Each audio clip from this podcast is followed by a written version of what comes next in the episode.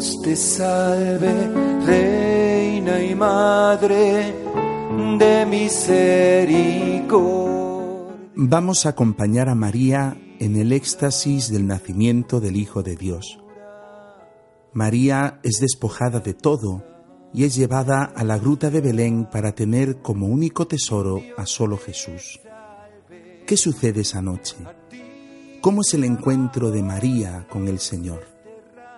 Bien, María le da a luz verdaderamente, aunque de modo milagroso por la permanencia de su virginidad, como un rayo de sol que sale de un cristal sin romperlo ni mancharlo. En la oscuridad del pesebre, entre los esplendores de la divinidad, ha brillado una luz. En el despojo humano tal es donde cae del cielo esa perla preciosa por la cual uno da todo lo que tiene, el tesoro por el cual uno vende todo lo que tiene. Y la Virgen lo mira. Con sus ojos humanos ve lo que antes llevaba en su seno. Ya nunca cesará de mirarlo. Su mirada se ha fijado para siempre en Jesús, con el que sintoniza su corazón. Ella no verá de ahora en adelante más que a Jesús.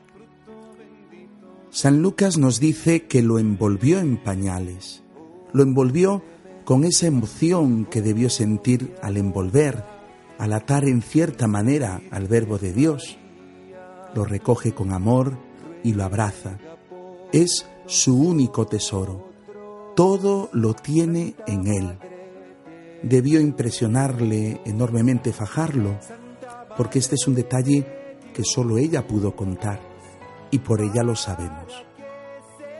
Y lo puso sobre el pesebre. La Virgen es consciente de que se le da ese hijo para ofrecerlo. Apenas lo tiene en sus manos, lo ofrece colocándolo sobre el pesebre, como poniéndolo en el altar, como lo ofrecerá en la presentación del templo y en la cruz. Este gesto es el mismo del sacerdote cuando pone la hostia consagrada en los corporales. Y María adora a su Hijo como hasta entonces nunca había sido adorado el Verbo desde toda la eternidad.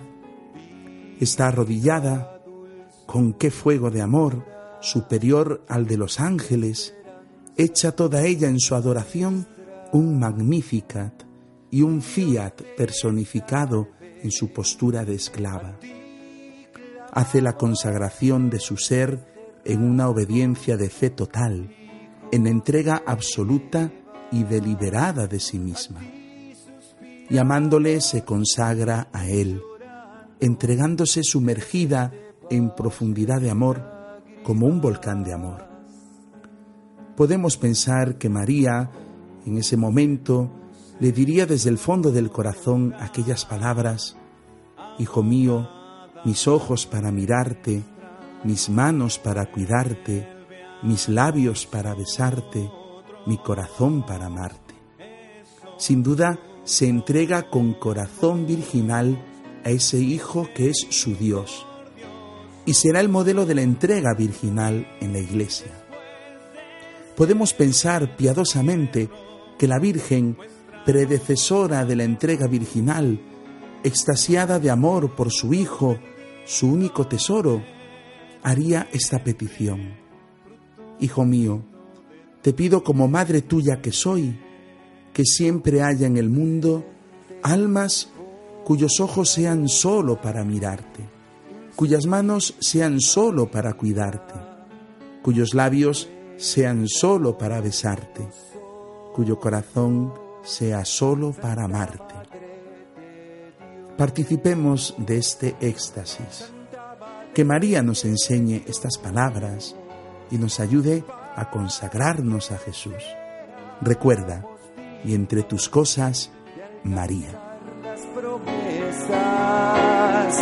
De nuestro Señor Jesucristo.